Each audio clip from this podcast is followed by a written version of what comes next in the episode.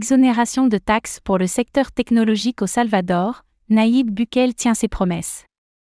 Alors qu'il l'avait annoncé il y a quelques jours, Naïb Bukele, le président du Salvador, a présenté son projet de loi visant à exonérer de taxes les entreprises du secteur technologique. Quels sont les points clés de ce texte?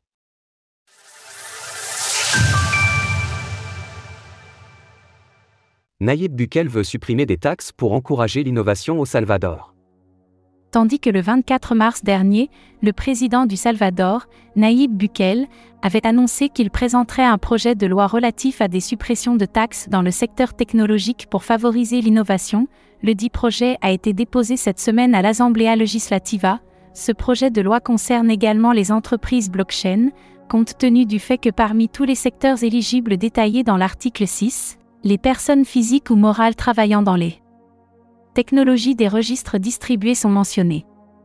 Plus largement, cela concerne aussi les domaines comme l'intelligence artificielle, la programmation, l'analyse de données, ou bien de diverses industries technologiques telles que la robotique et les semi-conducteurs, pour ne citer que quelques exemples de cette longue liste. C'est Maria Luisa Ayem, ministre de l'économie du Salvador, qui a présenté cette loi aux parlementaires du pays. À la demande du président Naïb Bukele, nous apportons une initiative qui favorisera l'innovation dans le secteur technologique du pays. Avec l'initiative de la loi pour la promotion de l'innovation technologique et de la fabrication, nous cherchons à générer davantage de sources d'emplois spécialisées dans le pays, car la technologie est l'avenir. Écoutez cet article et toutes les autres actualités crypto sur Spotify.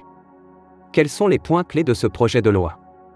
Parmi les exonérations de taxes que propose ce projet de loi, nous pouvons citer les impôts sur le revenu, les impôts locaux, ceux sur les gains en capital ainsi que les taxes sur l'importation.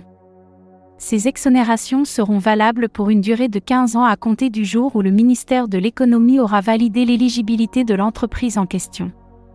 Seuls les domaines d'activité cités dans l'article 6 sont éligibles à ces dispositions, en conséquence, si une société dispose de plusieurs secteurs d'activité, ces facilités ne s'appliqueront qu'aux domaines concernés.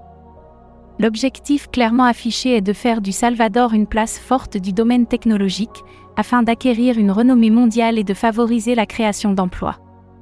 Que ce soit par le biais de cette initiative, ou par son intérêt assumé pour le Bitcoin, BTC, le président Bukele fait des choix résolument tournés vers l'avenir.